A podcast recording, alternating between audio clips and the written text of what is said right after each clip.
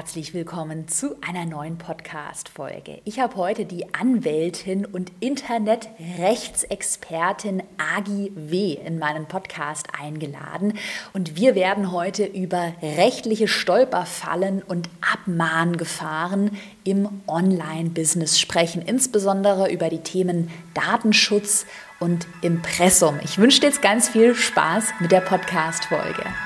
Ich bin Caroline Preuß und habe meinen Hobbyblog in ein Millionen-Business verwandelt. Dieser Weg hat mir gezeigt, dass du all deine Träume verwirklichen kannst, wenn du für dich selbst einstehst und ins Handeln kommst. Genau dazu möchte ich dich hier ermutigen und dir zeigen, wie du digital sichtbar bist und dir dein eigenes Online-Business aufbaust. Deine Zeit ist jetzt gekommen. Also, go for it!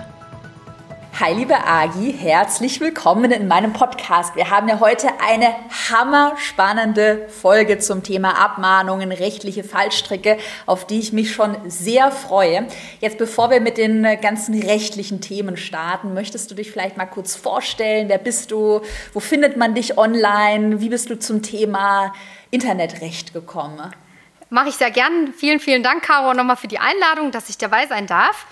Ähm, genau, also ich bin Agi und ich bin Rechtsanwältin von Beruf und beschäftige mich jetzt ähm, hauptsächlich eigentlich mit Online-Recht, Internetrecht und auch im Social Media eben speziell. Und bin eigentlich auch über dich, Caro, nebenberuflich eigentlich mit deinem Erfolgskurs in die Selbstständigkeit äh, gestartet und ähm, genau, habe dann gedacht, das ähm, sind Themen, die mir super Spaß machen und habe dann angefangen, mich damit auch mehr zu beschäftigen und dachte, das ist doch ähm, super interessant, auch mal, dass die Leute das ein bisschen einfach und simpel erklärt bekommen und habe dann angefangen, mhm.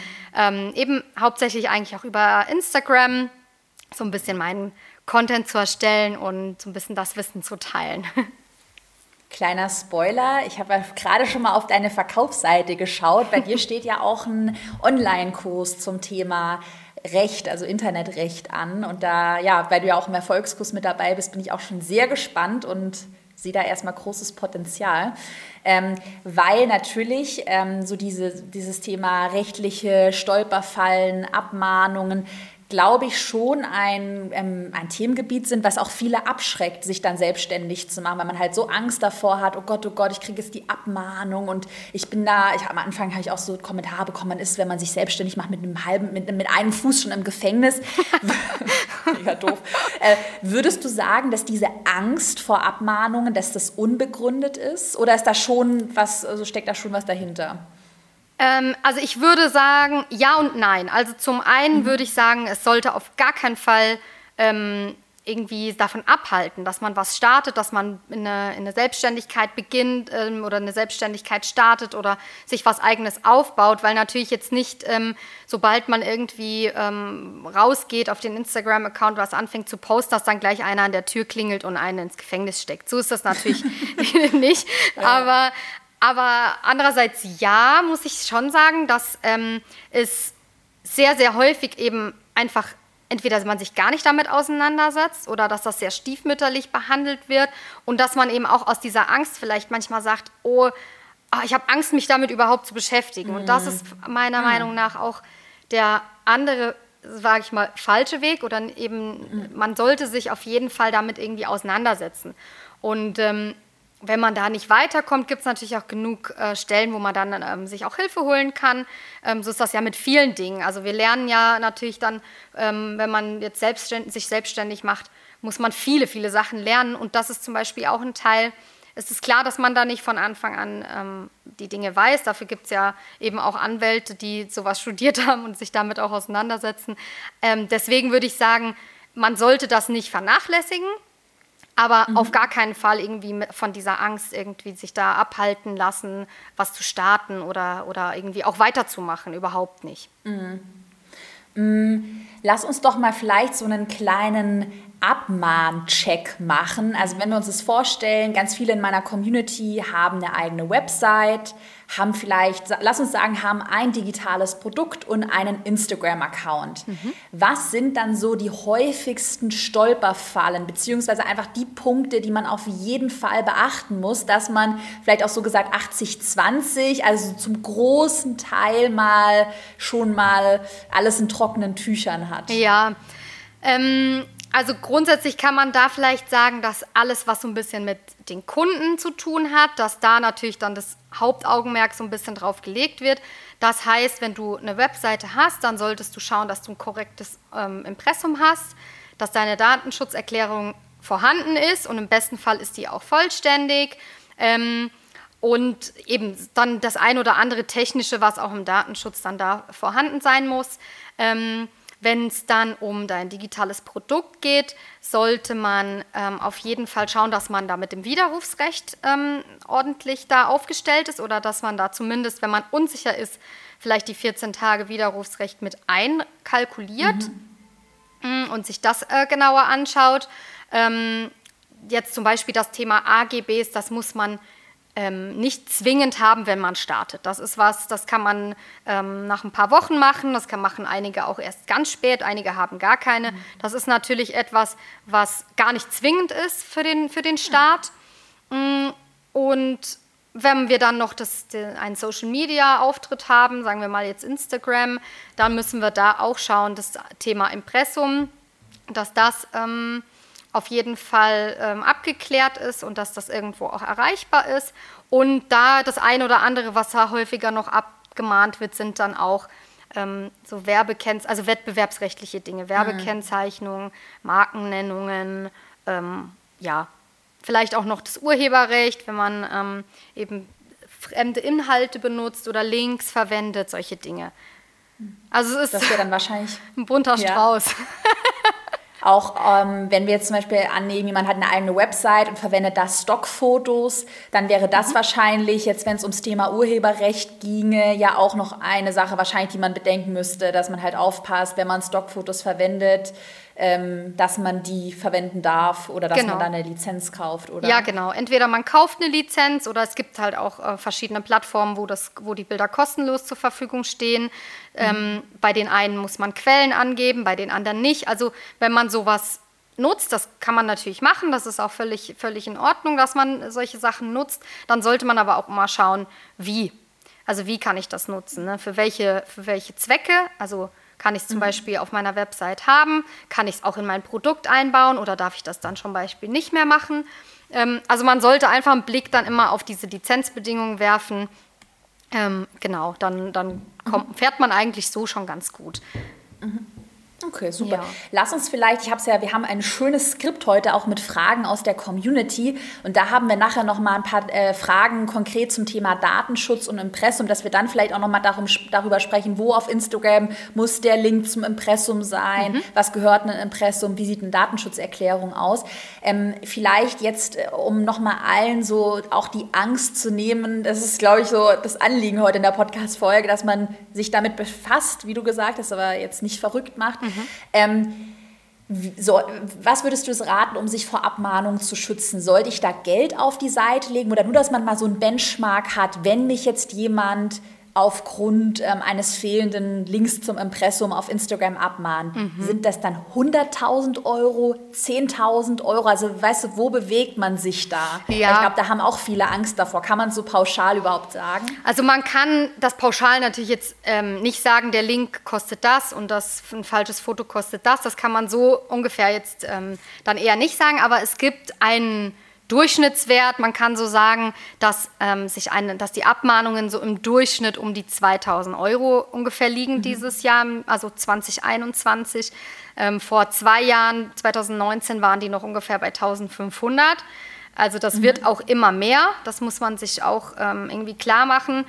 Hm, wie kann man das also vermeiden? Das, da sprechen wir jetzt dann wahrscheinlich später auch nochmal drüber, aber mhm. wie man sich so ein bisschen, vielleicht wie man bis vielleicht ein bisschen nachts besser schläft, ist, wenn man ähm, sich so ein paar, bisschen Geld einfach auch zur Seite legt. Du hast es ja eben schon auch angekündigt oder selber gesagt, ähm, vielleicht legt man sich so 3000 Euro einfach mal zur Seite, dann hat man ähm, eine Abma also die Kosten der Abmahnung, vielleicht auch noch den einen oder anderen äh, Anruf mit vom Anwalt, ähm, einfach dann schon mal quasi auf dem Konto, dann sollte man sich ähm, ja so im normalen Rahmen bewegen. Also dann ist das okay.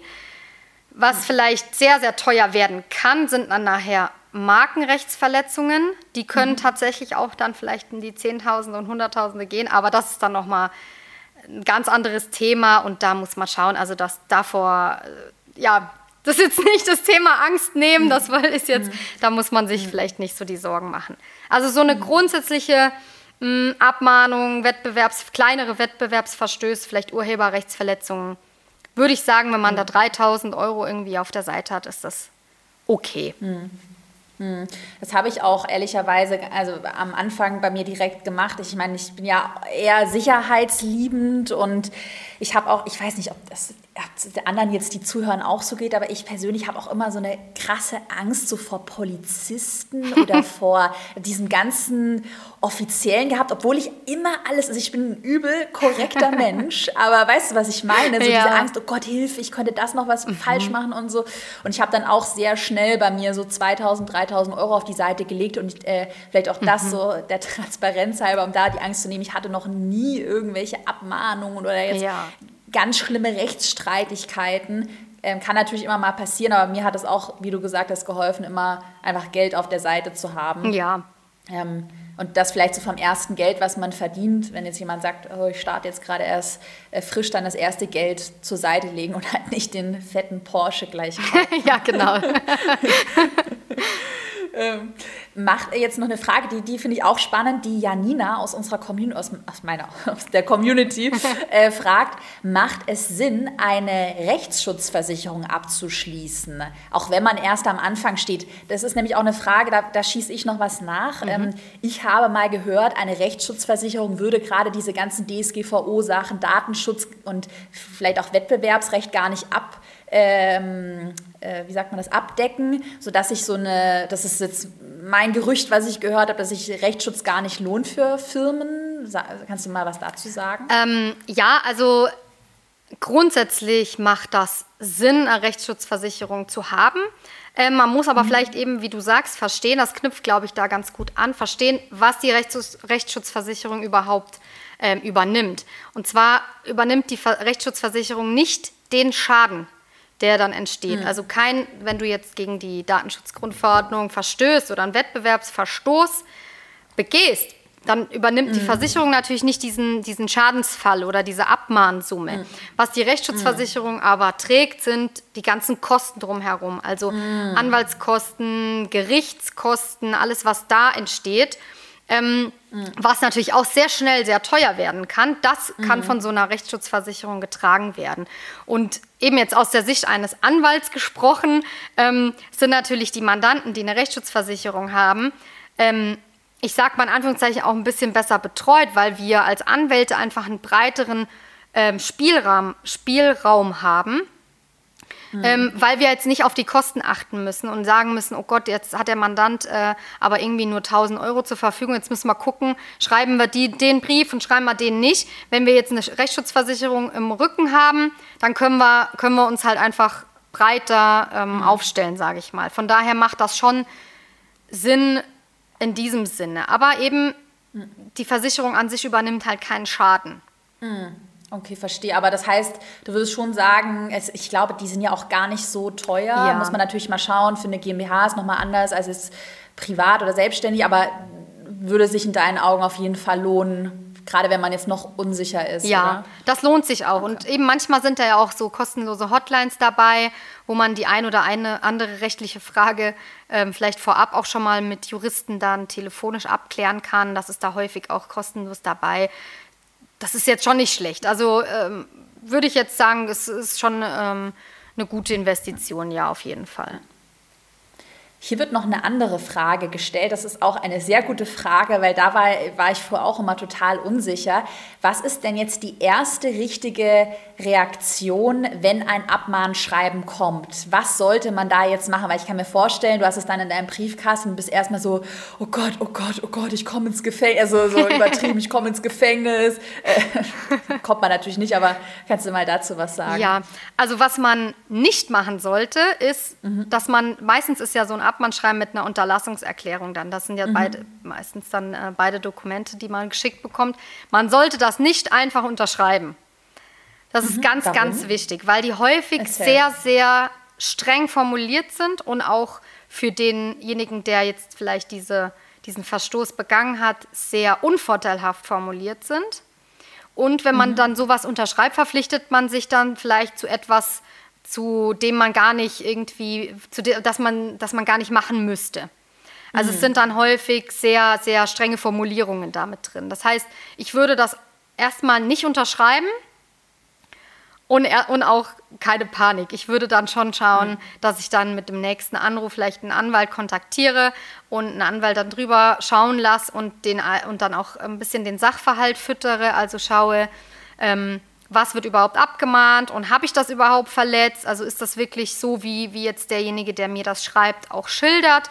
Also das würde ich dann ähm, abklären und abklären lassen. Und danach würde ich dann mit dem Anwalt wirklich dann auch klären, ähm, was machen wir. Können wir so eine Unterlassungserklärung unterschreiben oder, oder meistens ist es dann auch so, dass diese Unterlassungserklärung umformuliert wird und der Anwalt dann eine mhm. viel mildere An Unterlassungserklärung formuliert und man sich dann dazu verpflichtet. Ähm, mhm. Genau. Aber sehr, sehr mhm, häufig ist es eben ja. so, dass die sehr, sehr streng sind und man sollte das dann erstmal nicht mhm. unterschreiben. Aber man kommt jetzt auch nicht direkt irgendwie vor Gericht und keine Ahnung was. Also ich glaube, man malt sich da ja auch immer so die krassen Horrorszenarien aus. Und äh, ja. was mir da auch immer geholfen hat, äh, vielleicht für alle, die da auch Angst haben, sich auch mal wirklich, wie wir es gerade gemacht haben, mal durchzuspielen. Was mache ich denn? Ich öffne den Brief, dann kontaktiere ich einen Anwalt und dann ist es auf einmal gar nicht mehr so schlimm, weißt du, genau. wie man genau. sich das vielleicht vorstellt. Ja, genau. Also man das ist, wie du sagst, ist einfach diese Angst, die jetzt viele haben. Und wenn dann sowas wirklich passiert, dann, dann eben hat man das Gefühl, man ist jetzt gleich arm, man muss irgendwie Insolvenz anmelden oder so. So schlimm ist das natürlich nicht. Also klar, das, das tut dann halt hier und da dann schon auch mal weh, weil es Geld ist, was man vielleicht irgendwie anders gut investieren könnte oder für was anderes gebrauchen kann. Das verstehe ich schon, aber die Welt geht da nicht unter, man kommt da auch nicht gleich ins Gefängnis, wie du sagst. Das ist, mhm. das ist einfach was, was, was einfach immer ein bisschen Angst macht den Leuten. Aber es gibt mhm. da einfach wirklich ganz, ganz viele Anwälte auch, die super schnell dann helfen können. Und wie gesagt, man muss da auch nicht innerhalb von einer Stunde reagieren, wenn man sowas bekommt. Man hat dann auch Zeit. Ähm, häufig ist dann da auch erstmal so eine Frist drin. Also man, man kann in Ruhe mal durchatmen und alles abklären lassen und dann schaut man, wie man da im besten Fall irgendwie rauskommt ähm, und auch günstig rauskommt. Also halb mhm. so schlimm. Hm, ja, ja, das finde ich nochmal richtig gut, dass du da ja unsere Community so ein bisschen äh, beschwichtigst. Ähm, vielleicht auch noch eine Sache, da muss ich auch nochmal gerade dran denken, was ich jetzt auch immer in meiner, ich habe so eine Excel-Gewinnkalkulation, wo ich immer schon meine, Jahr, meine, meine Umsätze prognostiziere und da habe ich halt jedes Jahr immer einkalkuliert, 5000 Euro Anwalt. Also mhm. Also ist jetzt auch noch nie so eine große Summe zustande gekommen, aber dass man es auch immer so, vielleicht auch so ein bisschen sieht, wenn man dann auch gerade schon so ein bisschen weiter ist als, ja, der Steuerberater kostet halt Geld, Geld und der Anwalt kostet halt eventuell auch Geld. Und ja. das ist jetzt einfach auch eingepreist in meinem Business, weil ich glaube, man wird immer irgendwie Fehler machen und es ist auch nicht Schlimmes und man muss sich da jetzt, es muss einem auch nicht peinlich sein genau. oder sowas.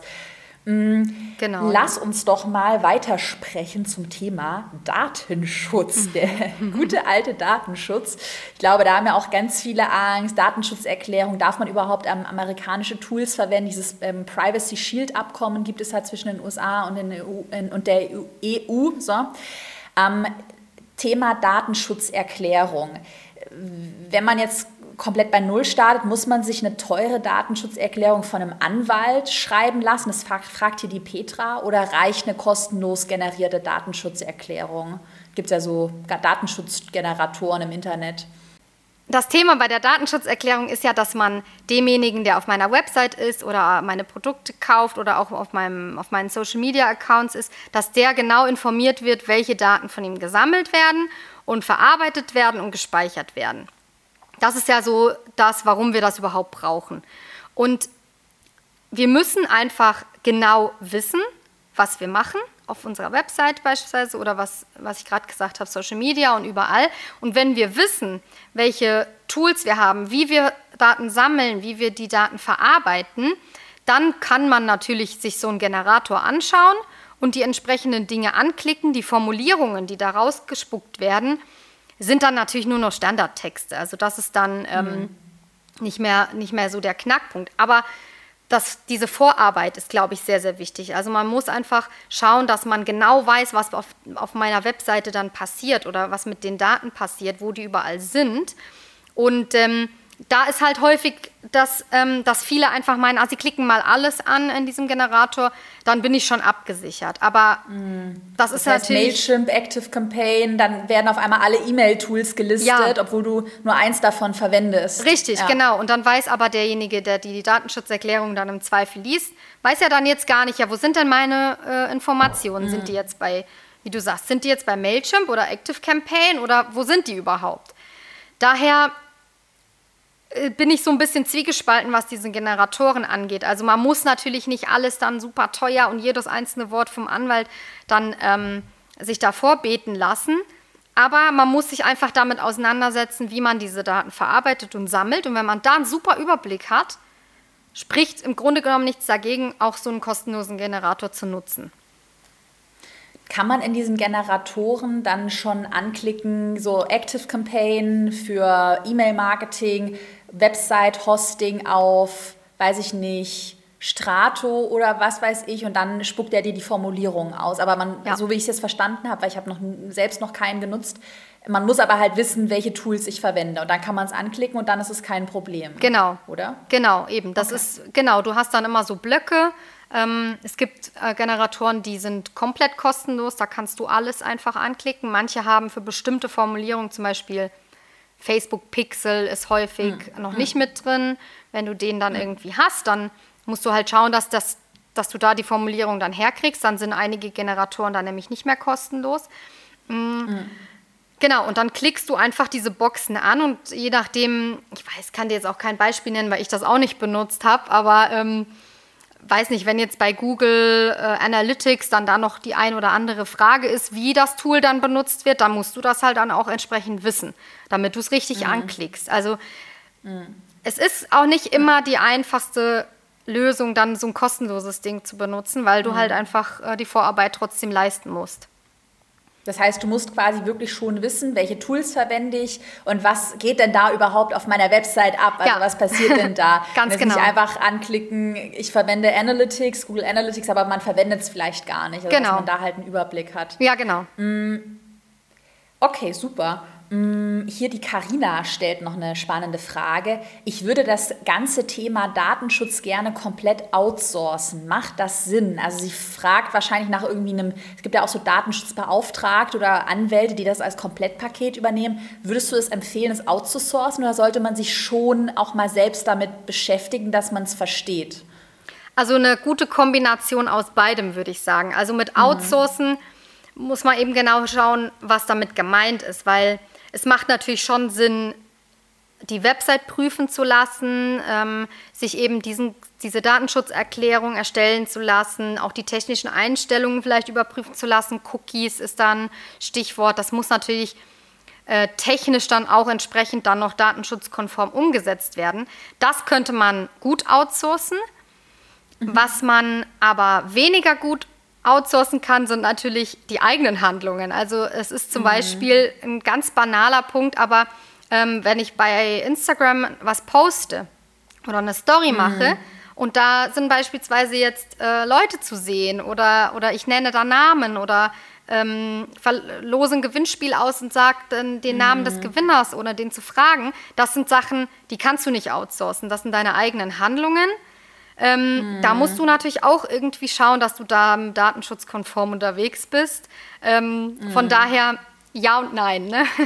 Mhm, die Antwort. Okay, nee, verstehe. Das heißt auch immer so grundsätzlich wachsam sein und bevor man was öffentlich stellt, immer noch mal einmal überdenken, was man da denn ähm, gerade macht. Genau. Ich habe mal noch eine Frage zum Thema ähm, Cookies. Da gibt es ja auch, äh, das ist gar nicht in unseren Fragen drin, aber würde mich mal persönlich interessieren, äh, ist es ja so, es gibt ja dieses Opt-out, also jemand geht auf deine Website und hat dann den Banner und sagt dann, nein, ich möchte nicht getrackt werden und optet sich dann aus. Und es gibt ja dieses Opt-in, was in meinen Augen ja immer mehr zum Standard wird. Du gehst auf die Website, dann gibt es dieses Pop-up und dann, wenn man draufklickt, dann wird man erst getrackt.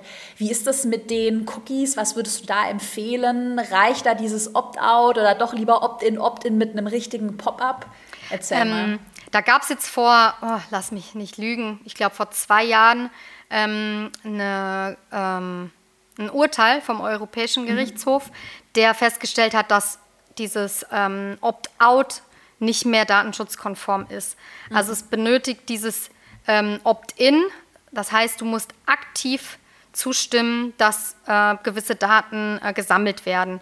Da gibt es natürlich dann diese Ausnahme von diesen notwendigen Cookies, die mhm. gesetzt werden, die dann technisch notwendig sind. Die, ähm, da kannst du nicht äh, drüber, ähm, wie sagt man, da kannst du nicht drüber verfügen. Mhm. Ähm, die sind fest gesetzt und die werden auch gesetzt, aber so zum Beispiel zu Mark für Marketingzwecke, solche Dinge, die kannst du oder datenschutzkonform ist es einfach nicht mehr zu sagen, ich setze die mal und du kannst dann äh, trotzdem sagen nein, sondern du musst mhm. es tatsächlich jetzt dann umgekehrt machen und sagen, man muss aktiv zustimmen und wenn, der, wenn die Person sagt nein, dann dürfen diese Cookies auch nicht gesetzt mhm. werden.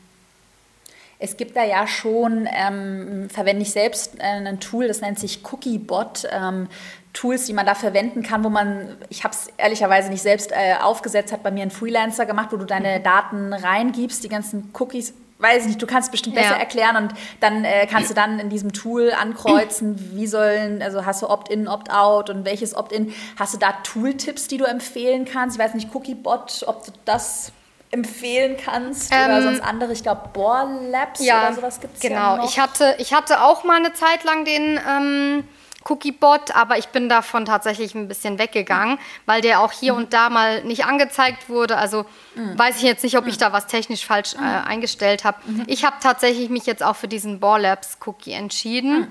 Und soweit ich weiß, ist das der derjenige, der wirklich alles hat. Also du kannst es auch mhm. technisch wirklich genau datenschutzkonform da einrichten. Muss sagen, technisch äh, bin ich da überhaupt nicht der Pro. Ich habe mir da auch helfen lassen. Ähm, mhm. Aber eben da wurde mir in dem Zusammenhang eben auch dieser Borlabs-Cookie empfohlen und weil man mhm. den wirklich ideal auch dann für diese europäischen Vorgaben einstellen kann.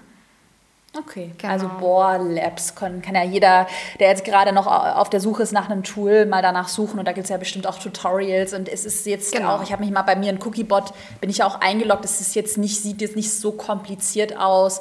Ich glaube, man muss sich halt wie bei allen Dingen, wie auch im Online-Business generell, du hast ja den Erfolgskurs gemacht, einfach damit ähm, beschäftigen. Jetzt mal noch eine ganz andere, oder was heißt eine andere Frage, aber auch im Bereich Datenschutz von der Julia interessiert mich auch brennend. Ähm, Julia fragt, ist es als Business eigentlich noch erlaubt, amerikanische Tools zu nutzen? Weil da gab es ja, vielleicht kannst du mal was zu diesem Privacy Shield Abkommen sagen. Es wurde ja irgendwie gekippt. Erzähl mal. Genau, also wir wollen ja da jetzt nicht ins, äh, ins Seminar, ins Rechtsseminar abrutschen.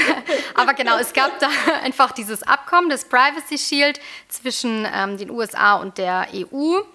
Ähm, das, da konnte man als Unternehmen beispielsweise beitreten und dann hatte man wie ein, so eine Art Zertifizierung, dass man dem europäischen Datenschutzniveau entspricht. Mhm. Und dann gab es jemanden, der Herr Schrems, der hat da äh, dagegen rebelliert und Aus hat Österreich? geklagt. War das nicht ein Datenschützer mhm, oder so? Genau. Ja. Und der hat geklagt und da ähm, hat eben gab es zwei Entscheidungen. Ähm, jedenfalls wurde dann da dieses Privacy Shield gekippt. Also vor dem Privacy Shield gab es dann auch mal Safe Harbor. Ähm, wenn mhm. dem einen oder anderen das ein Begriff ist, das wurde dann vom Privacy Shield abgelöst und jetzt wurde das Privacy Shield dann auch wieder gekippt. Und jetzt gibt es erstmal aktuell gar nichts, was dem entspricht. Hm, das heißt jetzt nicht, dass alle äh, US-Unternehmen böse sind und keinen kein Datenschutz ähm, irgendwie sichern können.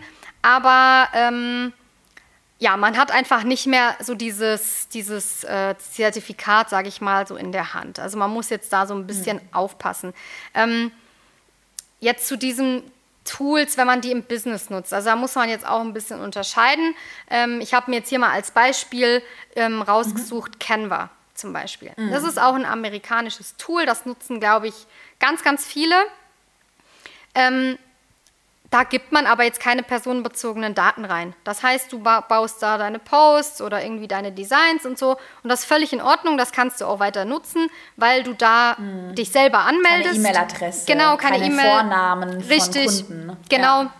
Du gibst da einfach nichts ja. rein. Du meldest dich da wahrscheinlich selber mit deiner E-Mail an, dafür entscheidest du dich und ähm, dann ist gut. Genau, du gibst keine, keine Namen, keine Kundennamen, keine Bilder, nichts rein. Deswegen ist das total datenschutzthematisch, ist das eigentlich unproblematisch, kannst du nutzen. Ähm, wenn wir aber jetzt Tools benutzen, wo Informationen von unseren Kunden reinkommen oder auch von Followern reinkommen, müssen wir uns das dann schon immer noch mal genauer anschauen. Also ähm, Eben früher gab es halt dieses Privacy Shield, da konnte man dann, diese Unternehmen waren dann wie, wie grün, also Green Light, mhm. da hat quasi die EU gesagt, mit diesen Unternehmen, die das Privacy Shield haben, mhm. mit denen kannst du problemlos zusammenarbeiten. Mhm. Und das haben wir jetzt einfach nicht mehr. Das heißt, wir müssen uns dann wirklich jeden Anbieter nochmal anschauen. Ähm, und wenn es jetzt beispielsweise eine wirklich vergleichbare europäische Alternative gibt, auf die man ähm, zurückgreifen kann, würde ich immer raten, nutze doch die. Aber das ist halt eben häufig auch noch nicht der Fall, dass man wirklich sagen kann, ähm, das Tool ist eins zu eins gleich oder hat eins zu eins die gleichen mhm. Voraussetzungen und, und ähm, ähm, Einstellungen oder was ich da nutzen kann. Ähm, deswegen greifen häufig auch noch viele da auf diese amerikanischen Tools zurück. Das hattest du ja auch im Vorgespräch gesagt. Wir hatten ja ein bisschen über uns Active Campaign unterhalten, mhm. was ich ja auch äh, nutze. Und da hast du ja auch im Vorgespräch gesagt, da gibt es halt in Europa aktuell noch keine vergleichbare Alternative. Und äh, da ist halt dann quasi so, kleine Argumentation war ja so ein bisschen, kann man halt gerade noch nichts anderes nutzen, weil es nichts gibt. Ja, genau. Also da muss man halt dann auch immer individuell für sein Business oder sowas dann auch schauen. Wenn ich jetzt wirklich einmal im Monat einen Newsletter verschicke und das war's, dann ähm, habe ich weniger das Argument zu sagen, das geht bei einem europäischen Anbieter nicht. Aber jetzt mhm. beispielsweise bei dir, du nutzt das ja wahrscheinlich auch ein bisschen umfassender, weil du auch ein größeres Business hast, einfach auch viel, viel mehr Kunden und das eine oder andere Tool, ähm, was du dann da innerhalb von Active Campaign nutzt, gibt es jetzt vielleicht bei einem europäischen Anbieter nicht dann würde das das schon rechtfertigen, dass man sagt, hey, ich benutze aber dieses amerikanische Tool, weil ich das anders einfach nicht abdecken kann. Also mm. da muss man halt mm. das mit ganz, ganz mm. vielen Themen so, dass das sehr individuell ist und man sich das anschauen kann. Eben jetzt, wenn ich wirklich sage, ich verschicke einmal im Monat eine E-Mail, ein E-Mail-Newsletter, dann sehe ich die Rechtfertigung da dann nicht zu sagen, ich, ich kann jetzt nicht auf einen deutschen Anbieter oder einen europäischen Anbieter zurückgreifen. Also das auch heißt, aktuell Sorry, ich wollte dich nicht Nein, unterbrechen. Kein Problem. Erzähl. Nee, ich wollte nur sagen, halt sehr, ähm, sehr individuell einfach jedes Mal. Das muss man dann für, für sich und seine Tätigkeit dann einfach prüfen. Hm, das heißt einfach noch eine rechtliche Grauzone, weil es gerade keine Rechtsprechung mehr gibt. Oder auf was warten wir dann jetzt? Gibt's, warten wir dann auf weitere Verhandlungen, dass es wieder so ein Abkommen gibt? Oder wären das dann Urteile? Also es gibt ja dann immer so Sachen, dass man sich auf Gerichtsurteile beruft und dann schon so ein bisschen abchecken kann, wie du meintest, Opt-in, da wurde dafür entschieden. Äh, äh, wie ist es mit dem Privacy Shield-Abkommen? Genau, also für einige Länder gibt es jetzt schon in der Datenschutzgrundverordnung sowas, wie ich eben gesagt habe, so grünes Licht. Ähm, beispielsweise die Schweiz ist jetzt ja auch kein EU-Land, die ist aber von der mhm. EU aus zertifiziert, in Anführungszeichen, mhm. ähm, dass man Daten mit der, mit der Schweiz oder in die Schweiz transferieren kann, weil die vom Level her gleich sind. Entweder mhm. wird es so sein, dass wirklich dann jedes Land irgendwie dann zertifiziert wird von der EU aus, oder man versucht nochmal so eine Art Privacy Shield, so ein Abkommen wieder zu verhandeln. Das könnte ich mir auch vorstellen. Was jetzt aktuell noch genutzt wird und was ähm, auch immer mit äh, Ländern oder auch mit, mit Unternehmen aus anderen Ländern genutzt werden kann, die eben nicht ähm, EU, äh, USA sind beispielsweise, es sind ähm, EU-Standardklauseln. Das mhm. sind vorgegebene Vertragsklauseln von der, von der EU, ähm, die man beispielsweise dann mit so einem Active Campaign ähm, abschließen könnte. Und ich mhm. glaube, das machen die sogar, soweit ich das weiß, ähm, machen die das. Die bieten dann an, dass man diese, diese Klauseln als Vertrag quasi zusätzlich unterzeichnet. Und die verpflichten sich dann in diesem Vertrag, in Anführungszeichen, ähm, dann das Datenschutzniveau auch zu gewährleisten mhm. und, und zu halten. Mhm. Aber das ist wieder was, das ist wirklich was, ähm, was man jedes Unternehmen mit jedem Kunden abschließen muss. Das ist jetzt nicht ähm, mhm. übergreifend. Mhm. Aber genau, ich habe es aber jetzt auch bei, ich glaube, Active Campaign und eben auch bei den ähm, ein oder anderen, ähm, wo ich dann eben auch im Erfolgskurs dann die Tools, die ich dann ausgewählt habe, ist mir das ein oder andere dann da auch aufgefallen, dass das viele Unternehmen auch mittlerweile machen. Mhm dass sie auf diese Klauseln okay. zurückgreifen. Aber das ja, heißt, so pauschal haben wir einfach dann noch nichts. Ne? Also wir warten alle so ein bisschen auf jetzt eine Lösung von der EU. Pauschal gibt es noch nichts, ja. Das heißt, wenn man die Möglichkeit hat und jetzt nur minimale E-Mails versendet, dann halt einen äh, europäischen oder einen deutschen Anbieter verwenden. Und wenn es jetzt wirklich gar nicht anders machbar ist, dann unter Vorbehalt oder nochmal nach einer Prüfung, äh, dass man vielleicht auch nochmal recherchiert, ähm, dann auch einen amerikanischen Anbieter verwendet. Aber es ist einfach noch ein, eine Grauzone, wo du jetzt auch nicht sagen kannst, ja, da wird abgemahnt und das ist ganz schlimm, sondern ja, um ehrlich zu sein, nutze ich auch viele amerikanische Programme, weil es einfach in meinen Augen noch keine Alternative gibt und man jetzt einfach abwartet. Das ist ja auch so ein total neuer Bereich, dieses ganze Internet und hm. Datenschutz und so. Also ja, gibt es ja auch jetzt gerade viele Sachen zwischen Apple und Facebook mit iOS und Werbetracking. Und ja, genau. Da ist, Entschuldige. wird immer diskutiert. Ja. Ja, genau, das ist wirklich ein, ein Thema. Also den Datenschutz an sich gab es natürlich auch schon vorher. Ähm, und jetzt durch die Datenschutzgrundverordnung würde ich jetzt mal so behaupten, hat sich gar nicht mal so viel geändert. Aber es ist sehr, sehr ähm, präsent. Also die Leute wurden da sehr mhm. drauf ähm, aufmerksam gemacht. Und auch was halt, was sich sehr stark verändert hat, sind natürlich auch diese, diese Strafen. Also die sind sehr mhm. in die mhm. Hohe geschnellt. mhm. Und da haben sie zum Beispiel auch dran geschraubt, dass sie da die Tür geöffnet haben quasi für diese hohen Strafen. Das war vorher mhm. ein bisschen anders. Also deswegen ist man da, glaube ich, auch viel mehr ähm, drauf gestoßen worden und auch aufmerksam geworden. Deswegen ist das einfach ein Riesenthema. Ja, aber hm. wie wir sehen, gibt es dann halt da auch immer noch ganz, ganz viele Dinge, die noch nicht geklärt sind und wo ganz viel dann immer noch zu lernen ist. Und die Großen machen auch hm. Fehler. Hm. Also dann fasse ich mal zusammen, Thema Datenschutz, Datenschutzerklärung kann man Generator verwenden, wenn man eben ganz genau weiß, was man da ankreuzen muss. Man sollte die eigenen Tools kennen, die man verwendet. Äh, Cookie-Banner sollte man einen Opt-in-Banner verwenden und äh, wenn möglich aktuell keine amerikanischen Programme, wobei es eine Grauzone ist. Ähm, Okay, lass uns mal noch weitermachen. Wir haben noch ein paar Fragen äh, vor uns. ähm, äh, Thema Impressum.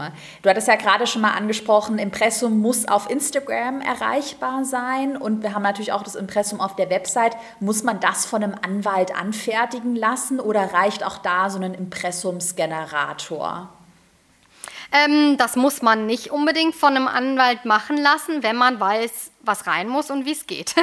das ist mhm. genauso wie ein bisschen mit dem, mit dem Generator für die Datenschutzerklärung.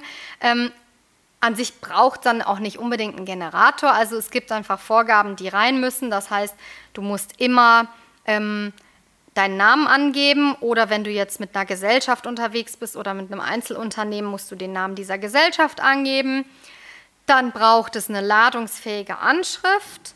Das heißt, mhm. ladungsfähig ist immer so dieser, dieser gesetzliche Begriff, aber es reicht einfach kein Postfach und es reicht mhm. auch nicht mhm. einfach jetzt irgendwo ähm, irgendwas, irgendeine Adresse anzugeben. Also mhm. du musst da anzutreffen sein, du musst regelmäßig da auch diese Post ähm, bekommen können. Wenn du ein kleines Büro hast, zum Beispiel, könntest du da die Adresse von dort angeben. Wenn du keins hast, dann musst du leider auch die private Adresse angeben. Also da, da kommen wir einfach momentan auch noch nicht drum herum.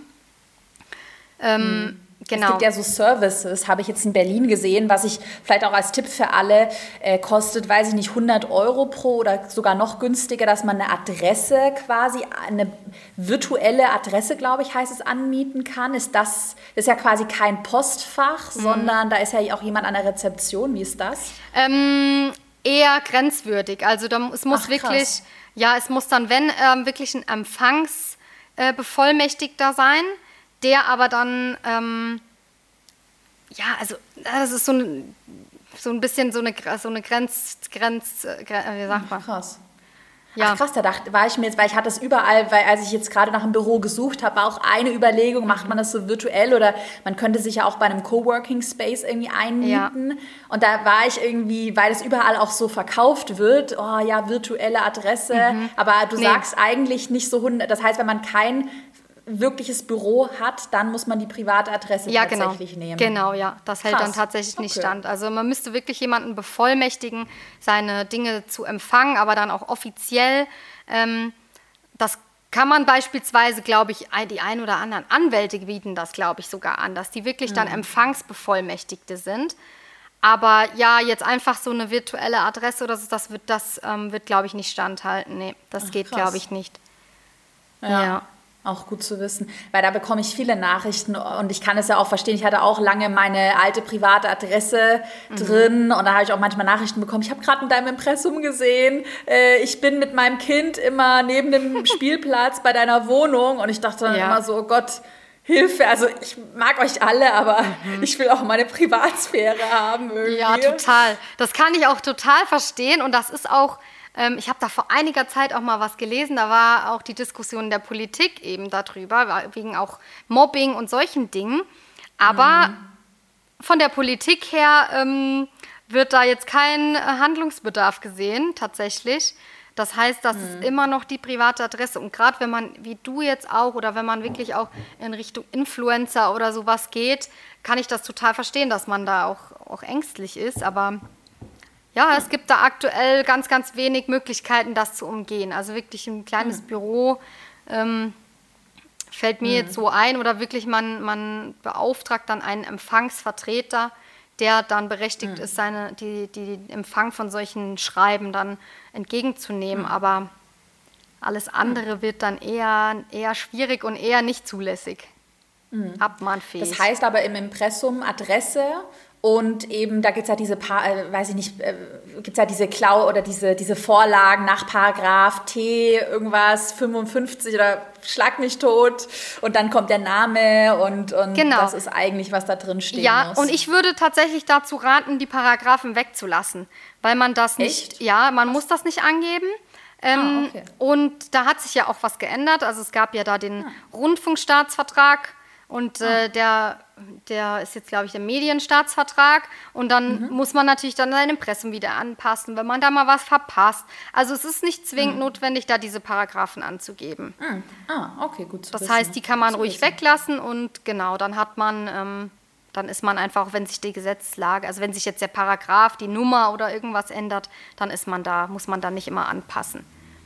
Okay. Genau, das wäre Hast du was. Sonst noch Tipps zum Thema Impressum, Stolperfallen, was oft falsch gemacht wird?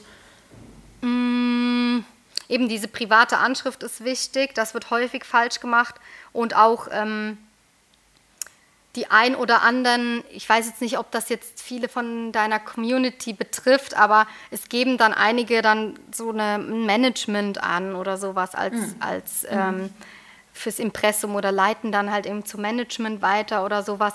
Das ist dann natürlich auch jetzt gerade auf Instagram absolut nicht das, weil es geht ja da bei dem Impressum darum, dass derjenige, der verantwortlich ist für die Beiträge, über das Impressum identifizierbar ist und auch jederzeit beispielsweise mhm. Abmahnungen bekommen kann oder Klagen oder halt eben Ansprechpartner ist für solche, mhm. für solche Dinge.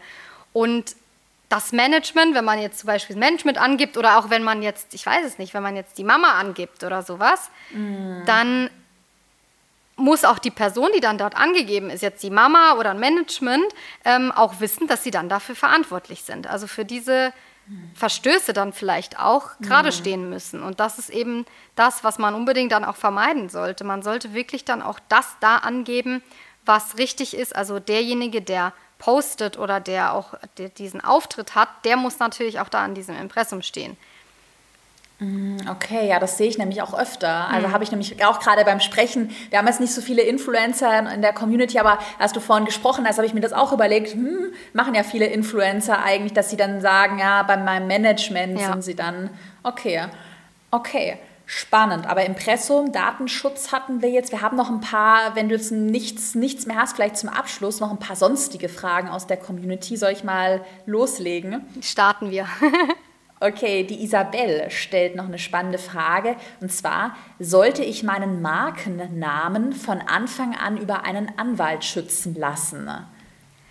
Äh, genau, ähm, das ist noch eine ganz gute Frage. Da kommt es jetzt mhm. auch mal wieder drauf an, ähm, wie die Marke gestaltet ist. Also, wenn ich jetzt mit meinem Namen auftrete, wie jetzt ich zum Beispiel, AGW oder auch du, Caroline Preuß, ähm, dann würde ich jetzt sagen, ist es nicht das Erste, was man machen muss, dass man diesen Markennamen unbedingt schützen lassen sollte.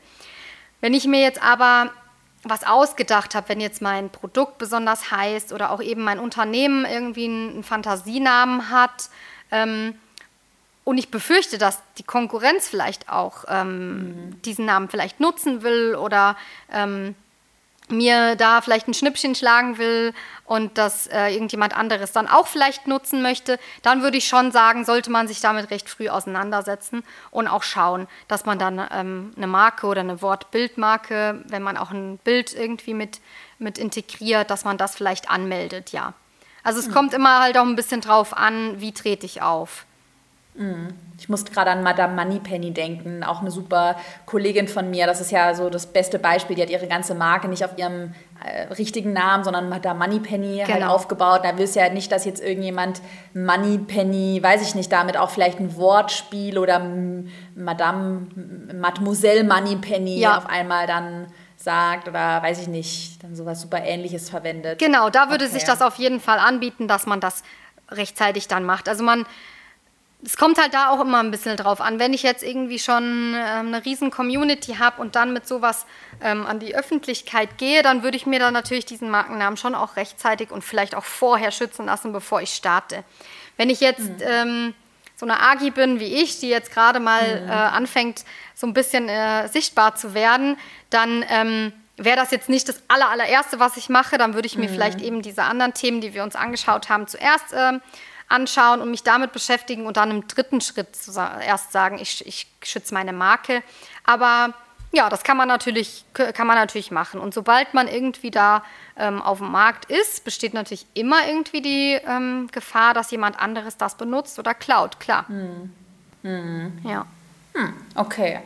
Okay, aber das heißt, wenn man irgendwie jetzt wirklich so einen Special-Namen hat, dann auf jeden Fall schützen lassen. Ich habe jetzt auch Caroline Preuß jetzt noch nicht geschützt. Ähm, ja. ja, und äh, also um da ehrlich zu sein, vielleicht noch ein Tipp von meiner Seite, dann kannst du gleich noch vielleicht ein Abschluss-Mutmachwort äh, gleich loswerden. Ich habe halt auch am Anfang immer gedacht, ich, ich, ich möchte jetzt wirklich erstmal Cashflow generieren. Ich sage ja immer, als erstes musst du erstmal Geld verdienen. Also es hilft dir die per perfekteste Markenrechtsberatung von einem Anwalt und was weiß ich, nützt dir nichts, wenn halt das Produkt, wenn ich jetzt sage, irgendwie, weiß ich nicht, ich habe einen Fantasiename, weiß ich nicht, die Money Master Class und lasst es schützen und nachher kauft keine Sau, ja, genau. dann hat mir das halt auch nichts gebracht. Also ich gehe da halt, bin da halt auch immer sehr pragmatisch dran gegangen. Und wenn dann der Cashflow da ist, dass man dann auch sagt, gut, jetzt war auch mit meinen AGB so, ich hatte Geld und dann gehe ich jetzt mal zum Anwalt und machen wir mal gute AGB und so. Genau. Ähm, weiß ich nicht, ob du das jetzt unterschreiben kannst. Doch, Oder absolut. ob du noch einen Mut machst.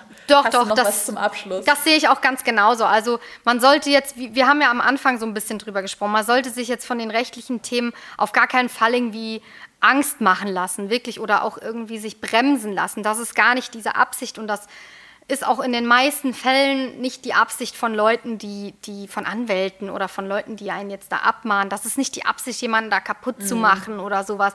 Gar nicht. Also, und es ist auch, glaube ich, allen klar, dass wir am Anfang ähm, wenn wir starten, nicht alles sofort richtig machen und alles können. Das ist, das ist auch allen klar. Von daher, ich sehe das auch so wie du. Ich denke, so, so ein paar Basics, die sollte man einfach auf die, auf die Reihe kriegen. Und ähm, mhm. eben, da gibt es ja auch, ich, zum Beispiel ich kann da auch behilflich sein, das ist jetzt auch kein Thema, aber so ein Impressum ist nicht schwer. Ähm, so ein paar Kleinigkeiten sollte man irgendwie wissen und beachten.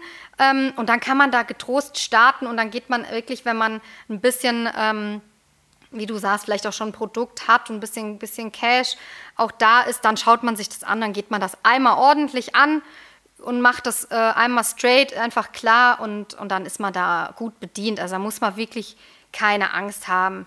Das, das, das ist ja wie mit den Steuern, da haben auch ganz viele Angst. Und mhm. irgendwie äh, funktioniert es ja irgendwie auch. Da wird einem auch nicht der Kopf abgerissen, wenn man da mal was Falsches angibt. Und genau, das. Mhm. Kann man, kann man lösen. das ist doch ein super Abschlusswort. Wenn man jetzt vielleicht auch gerade zu deinem Online-Kurs mehr erfahren möchte, äh, auf deiner Website, Instagram-Account, erzähl mal, wo man dich so findet im Internet. Genau, also man findet mich auf meiner Website agw.com, alles zusammen. Da ähm, gibt es so ein bisschen Infos über meinen neuen Online-Kurs. Ich starte eben gerade mit ähm, dem Kurs und da gehen wir genau das Thema an, das wir jetzt auch heute ein bisschen besprochen haben, wie ich auf Instagram rechtssicher unterwegs bin. Ähm, genau, eben, ich bin auch auf Instagram unterwegs, da heiße ich agi.w. Ähm, da kann man auch das eine oder andere auch schon mal sehen. Und in dem Kurs geht es eben genau darum, um die Basics, um Impressum, um äh, wie nutze ich, wie kann ich nur äh, Bilder gut nutzen, wie kann ich Fotos nutzen, Stockfotos, ähm, reposten und teilen. So ein bisschen das, das Wesen von Instagram. Wie kann ich das als Unternehmer, Selbstständiger ähm, wirklich auch rechtssicher machen? Das ist äh, ein ganz kurzer, knackiger Kurs. Da muss man auch keine, keine Angst haben, dass man sich da ewig verliert. Und das ist auch kein großes Studium. Ich habe das versucht, sehr einfach und verständlich ähm, rüberzubringen, dass man wirklich auch ganz, ganz schnell versteht, um was es geht und da auch in die Umsetzung kommt. Ähm, genau. Das ist jetzt so ein bisschen geplant und eben wie gesagt auf agi.w äh, kann man mich auf Instagram auch immer ein bisschen verfolgen. Da teile ich auch die ein oder anderen Tipps und Tricks rechtlich. Ja. Ähm, genau. Da bin ich jetzt so unterwegs. hoffe ich, dass wir wirklich jedem so ein bisschen die Angst nehmen konnten. Ich musste immer an mein altes Ich denken. Ja. Hätte die Podcast-Folge, glaube ich, gerne gehört. Schön. Und äh, dann bedanke ich mich für deine Zeit und für deine super Tipps, die auch ja sehr, sehr, sehr gut erklärt waren. Also man, man ja, fühlt sich dann direkt so, hat ein gutes Gefühl, wenn man dir zuhört. Das freut mich sehr. Ja, mega. Dann hab noch einen schönen Tag und bis bald, würde ich sagen. Bis bald und vielen, vielen Dank, dass ich dabei sein durfte.